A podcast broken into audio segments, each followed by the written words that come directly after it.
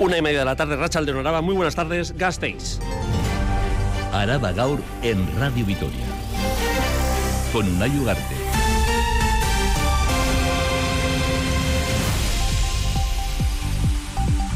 Los plazos apremian en la Casa Consistorial de Gasteiz. En menos de una semana sabremos si hay acuerdo o si los presupuestos se prorrogan.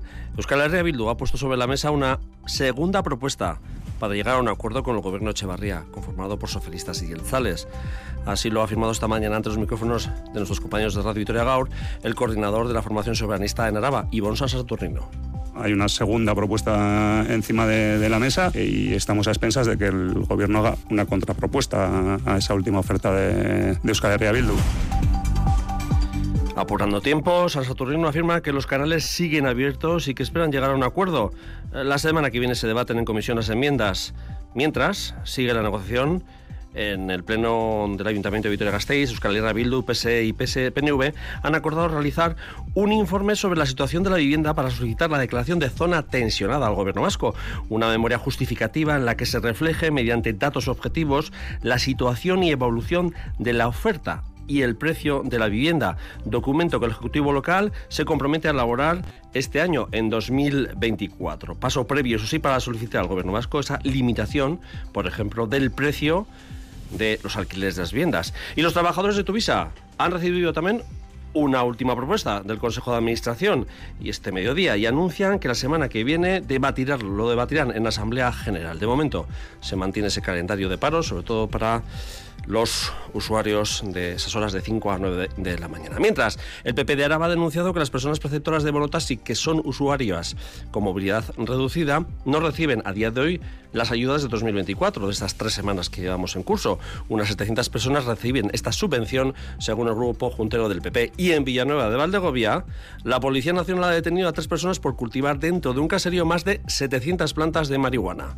La estimación del Ministerio Español de Interior es que la droga incautada alcanzaría en el mercado negro a más de 417.000 euros.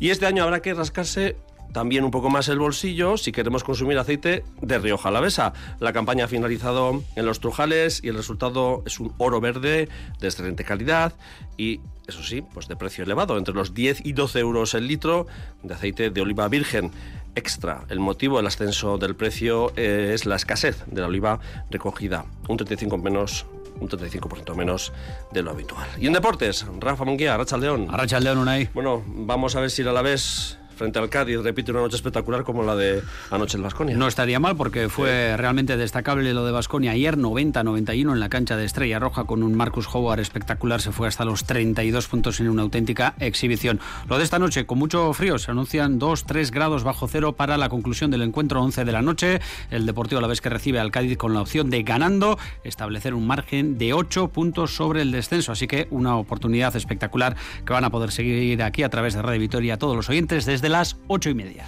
Perfecto, es que ricasco, Rafa. Viernes, el 19 de enero de 2024. Esto es Araba Gaur, aquí en Radio Vitoria, al frente de la realización de audio nuestro compañero Gorka Torre, y os habla una Ugarte, un día más, como siempre es que ricasco por elegirnos para estar al día sobre lo que acontece en el territorio y en Gasteiz. Araba Gaur.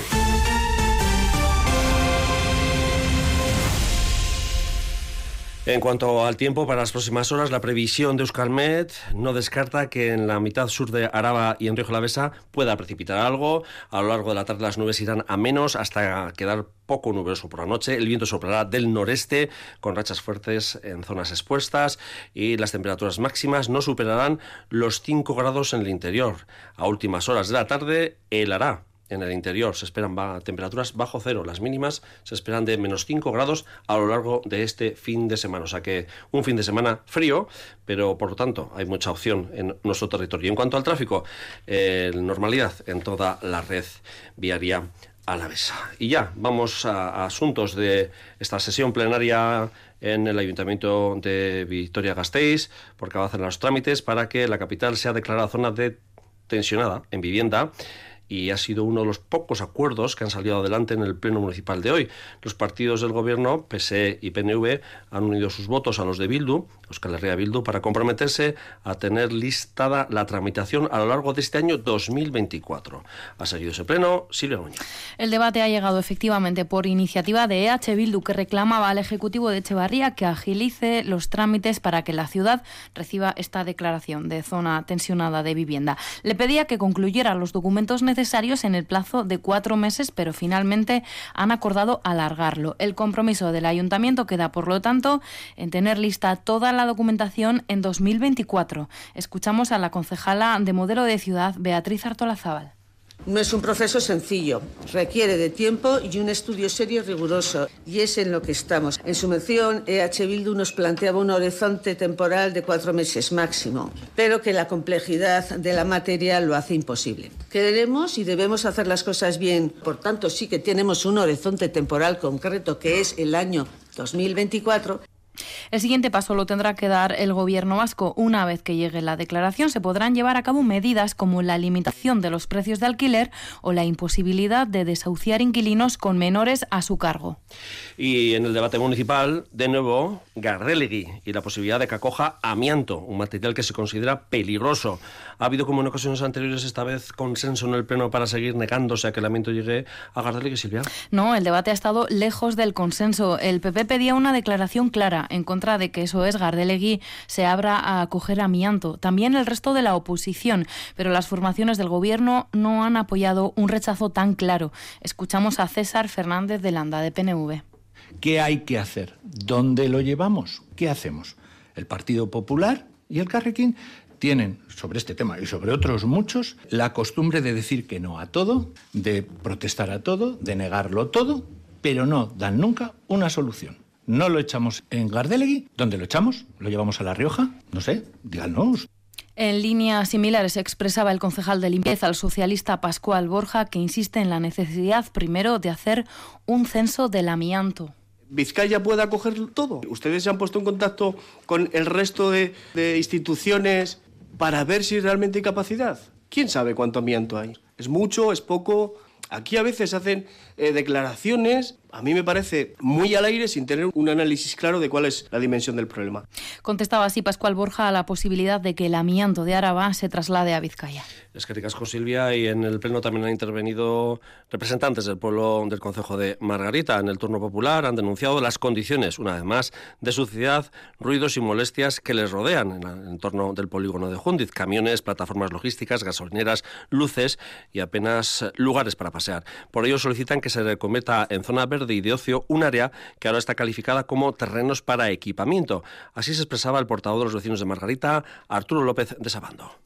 Es imposible vivir en ese pueblo y su entorno es un verdadero asco. Rodeados en su mayoría de camiones sin ninguna empatía, afinidad y para nada limpios, quizá no se les dé la opción para poder serlo, Margarita sufre, sufre las graves consecuencias de ello y que solo nos deja el paseo de una vueltica alrededor de la iglesia y a casa.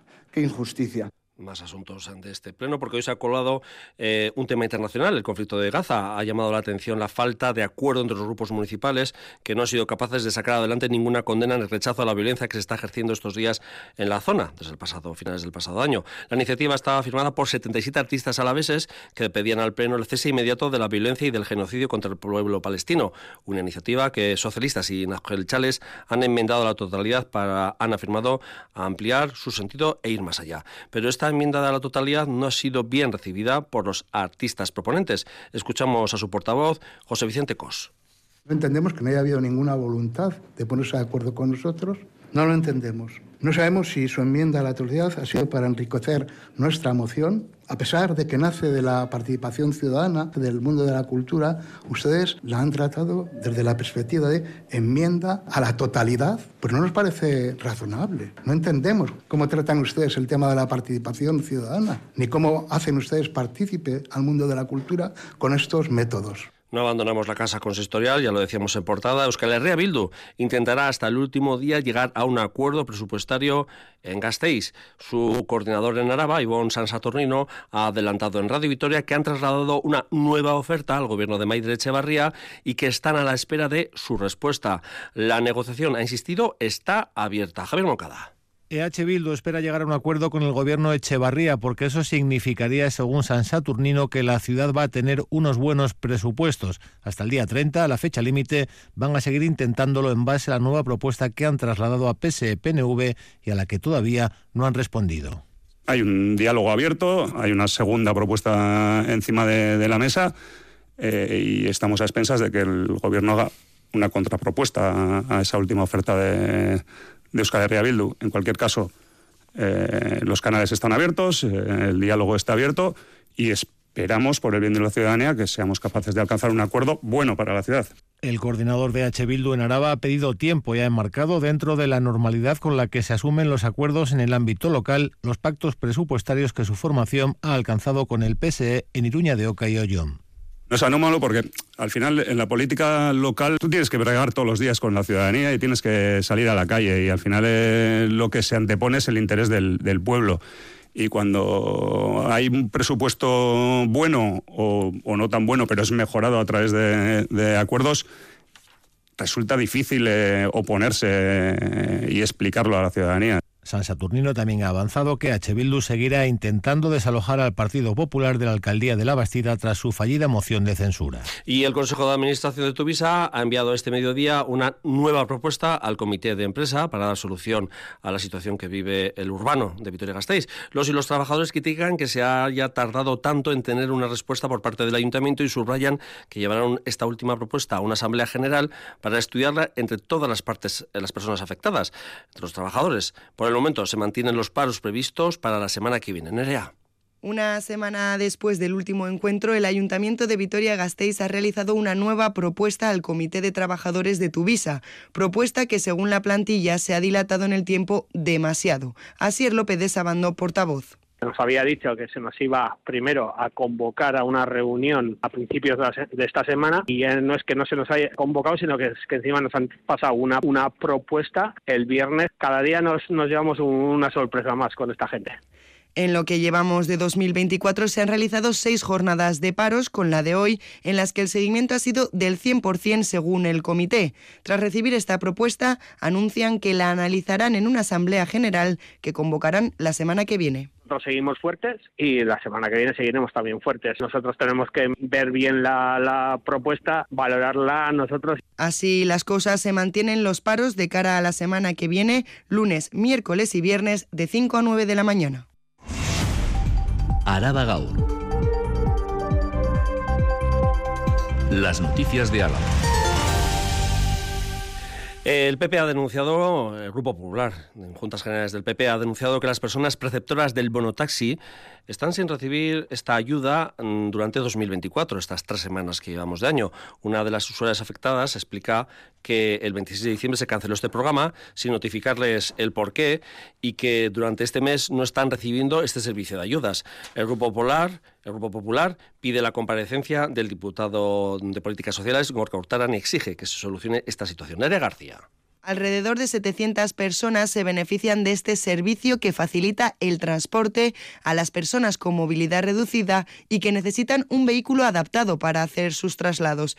Este programa se lleva a cabo mediante una tarjeta en donde estas personas reciben una ayuda para hacer frente a los pagos de los taxis. Suriña Salamanca es una de las perceptoras del bono taxi y explica que el 29 de diciembre se canceló este servicio y que hasta día de hoy siguen sin saber por qué no se ha reanudado y exige que den una solución, ya que esto supone un gran gasto para estas personas con movilidad reducida, que en muchos casos solo pueden realizar el transporte mediante un taxi lo que hace es retrasarnos a nosotros un mes. O sea, llevamos un mes sin poder aprovechar ese dinero. Pues que ahora tendríamos que estar haciendo utilidad de ello y no lo estamos haciendo porque no hay bono taxi. También quiero denunciar la falta de taxis en Vitoria, porque hay muy pocos.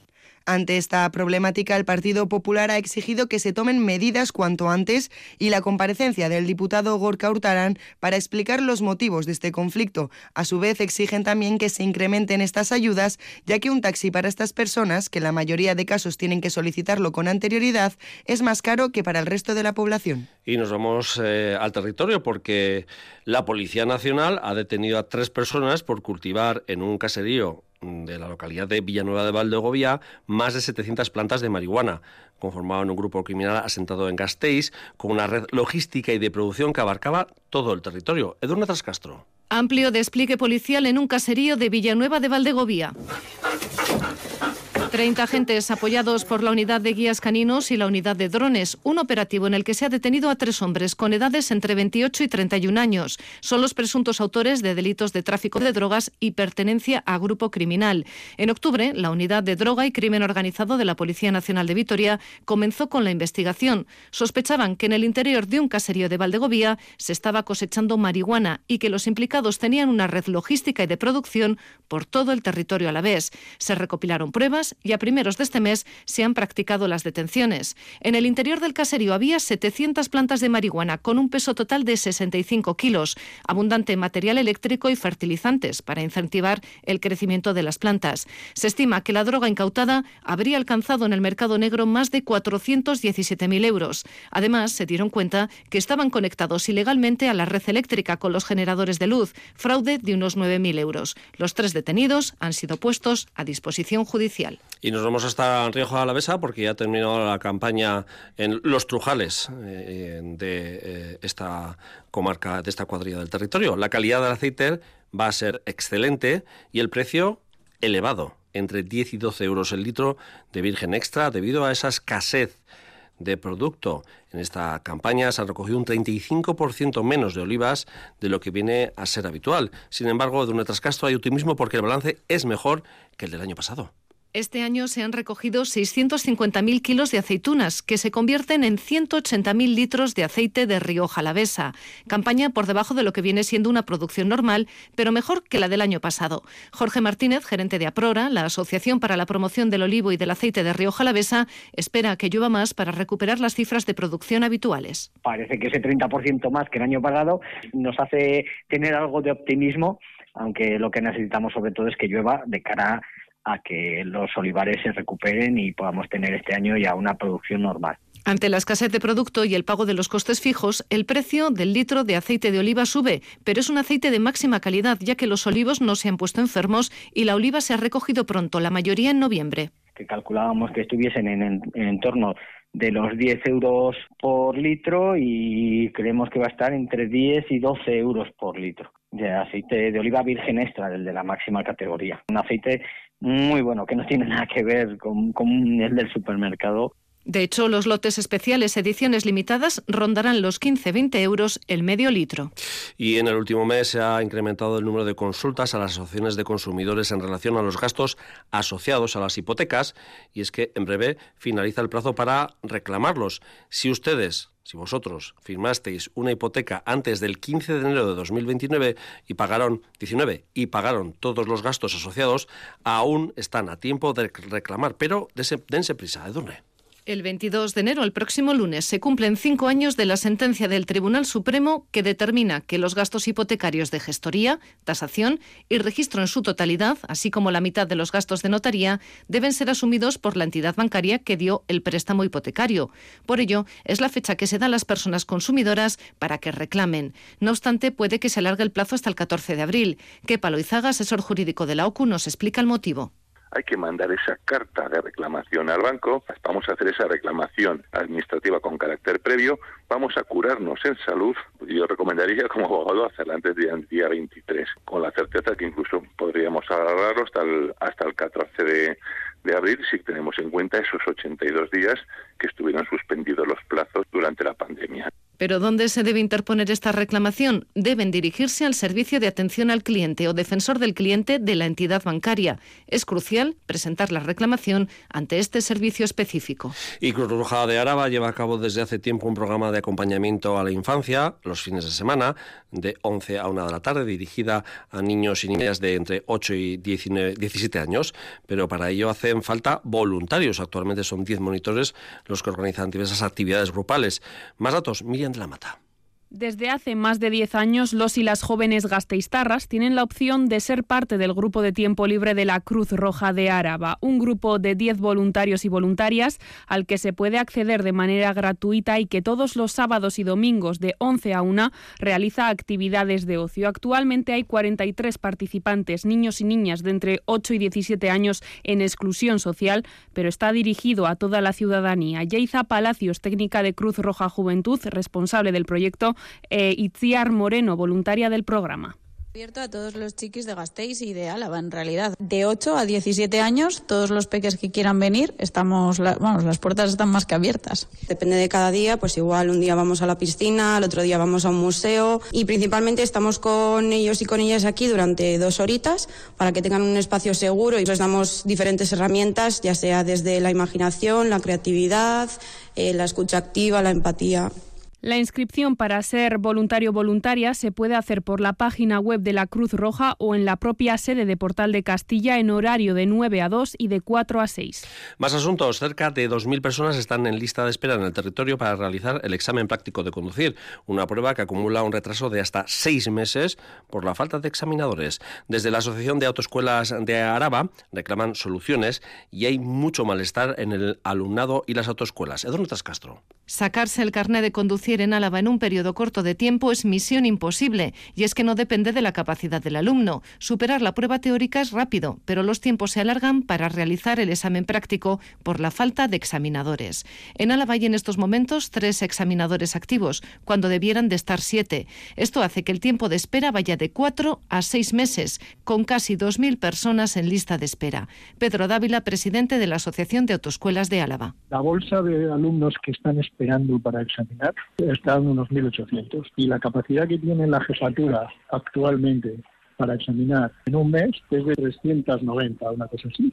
Se trata de un problema cíclico que lastra la actividad de las autoescuelas alavesas. En Vizcaya no sucede por la estabilidad de la plantilla, pero Álava no es el único territorio afectado. Javier Ortiz, presidente de las autoescuelas de Guipúzcoa enfado, malestar en los alumnos, en sus familias que quieren ir a examen, pero claro, todos no pueden ir. Nosotros, las autoescuelas, somos los que tenemos que decir, bueno, pues tú vas a ir esta vez, tú no. Desde Álava se reclama una solución definitiva, aunque implique cambiar el sistema. En otros países apuntan, hay un sistema mixto y se recurre a empresas privadas para examinar. Faltan nueve minutos para las dos de la tarde.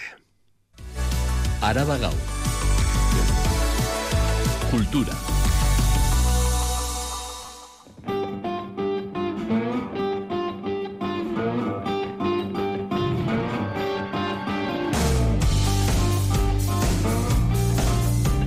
Son Buffalo Club, banda afincada en Gasteiz, que actúa mañana a las 5 de la tarde en el centro penitenciario de Zaballa. Arrachaldeón, Xavier Oqueles. Arrachaldeón, sí, en Zaballa retumbarán temas como La diosa del barrio, El gran azul, Dispárame, Honky Tonk, El buscavidas o Samuel Jobson tema que escuchamos ahora mismo. Un concierto que esperan con ilusión. Tendrán a un público entregado. Son Mario Gómez e Íñigo Muchas veces se, estigmatiza de alguna manera las, las cosas, ¿no? Ya, cuando las conoces ya de dentro o de cerca, pues realmente tiene que ser una experiencia muy interesante y nos encantó, sí. Y ya es un público concretamente que, que no tiene esta oportunidad de, de, disfrutar la experiencia de la música en directo. El quinteto ha preparado un repertorio con canciones propias que suenan a blues y rock sureño, aportación de Mario, y a pop y rock and roll, influencia de Íñigo. Son temas de tempo medio y rápido y de fuertes contrastes. Igual metemos un estribillo que es coreable y sin embargo la estrofa siempre tiende a ser más dura. Y lo mismo en las letras. Tiene una parte de desarrollo de, estrofa quizás que explica algo más triste y sin embargo el, estribillo le da la vuelta. Mañana actúan en Zaballa los chicos de Buffalo Club y hace un par de semanas lo hicieron Víctimas Club. Uno de, sus integrantes es Iñaki Urquizu, Pela, que también forma parte del proyecto de Marky Ramón y de La Excavadora. La Excavadora presenta mañana en Gel Dorado su segundo álbum. Todo es para destruir. Cuando el fracaso enseña los dientes y tu futuro muere en un callejón, mi amor se entrega al odio que siente el corazón de tu corazón. A punto de editar en vinilo una versión extendida de este disco con cuatro nuevos temas. Regresan a Gel Dorado los chicos de la excavadora, a su casa, donde se presentaron por primera vez Iñaki Urbizu, Pela. Gel Dorado nos pillaba un poco fuera de, de todos los. De, la serie de conciertos, pero bueno, decidimos hacerlo. Nos apetecía tocar aquí un poco en casa, digamos que, que, que siempre está bien tocar aquí para nuestra gente. En mes y medio estará en la calle ese nuevo álbum, fruto de lo que hoy es la banda, con las nuevas incorporaciones de Alain y Joel, y con un cambio de sonido más duro. Yo creo que sí, que ahora sonamos más duretes, más, más, más guay, más metal, más rock, no sé, también es un poco hacia donde nos llevan las composiciones, ¿sabes? Eso no lo puedes no lo puedes decidir, pero creo que sí, que ha contribuido a que nos hayamos endurecido un, un, poquito. Ahora en estos temas nuevos tenemos menos de nuestro elemento pop, aunque sí que lo hay, pero hay un poquito menos.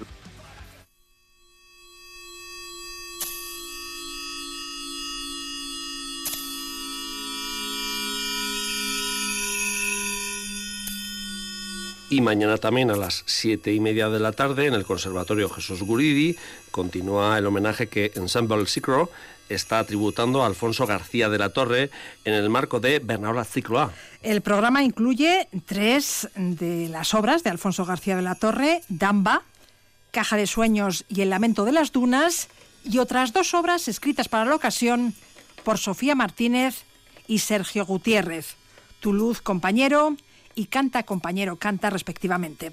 Es un concierto con mayor presencia instrumental y Manuel Martínez es el coordinador de Ensamble Sincro. Tenemos tres obras de Alfonso García de la Torre y en este caso dos obras nuevas de encargo eh, encargadas a Sergio Gutiérrez y a Sofía Martínez. Son miembros de Sincro y también compositores muy cercanos a Alfonso. Aquí el instrumental pues es, es mayor, ya tenemos eh, flauta, clarinete, saxofón, violín, violonchelo, piano, percusión, dos percusiones, bueno, dos percusiones y un tercer percusionista también, y electrónica. Y antes de acabar, os recordamos la inauguración hoy de dos exposiciones. Eh, llega a Montermoso, Travieso de M. Benito Píriz. Se trata del primero de los cuatro trabajos que se presentarán a lo largo de este año y que fueron seleccionados por este centro cultural en la convocatoria de ayudas a la producción de proyectos artísticos de 2023. La artista vizcaína M. Benito Píriz nos presenta piercings gigantescos que atraviesan cuerpos de lona, goma, silicona y espuma, alterando su forma. Travieso es el estudio de un cuerpo perforado y de su resultado estético. M. Benito Píriz. La palabra travieso en este caso viene de la idea de atravesar. Es un estudio sobre la perforación del cuerpo escultórico, la tensión sobre el cuerpo escultórico, su modificación, su alteración irremediable. ¿no? Utilizo el elemento del piercing para ejercer esas perforaciones y esas tensiones en los materiales. La muestra, que se halla en el depósito de aguas del Centro Cultural Montermoso, se podrá visitar desde hoy hasta el 10 de marzo. Y Charo, hoy a las 11 de la mañana también se ha inaugurado en IDARTE, la Escuela de Arte y Diseño de, de Betoño, la exposición Euskal Irudigileak Ogei Urte, 250 obras gráficas que han sido creadas por los miembros de la Asociación Vasca de Ilustradores con motivo de su aniversario número 20. Sí, la muestra ofrece una mirada general de la labor desarrollada del colectivo a lo largo de estas dos últimas décadas. Hay tantas ilustraciones como modos de entender esta disciplina artística. Todo cabe. Del blanco y negro al color, de lo figurativo a la abstracción, hay murales, carteles, portadas de discos y revistas, ilustraciones creadas a mano con lápices de colores e imágenes ideadas por ordenador. Euskal Irudigileak Ogei Urte muestra la diversidad de voces que conforman el sector. Voces que esta muestra quiere sacar del anonimato. Asier Iturralde Gastón es el presidente de Euskal Irudigileak.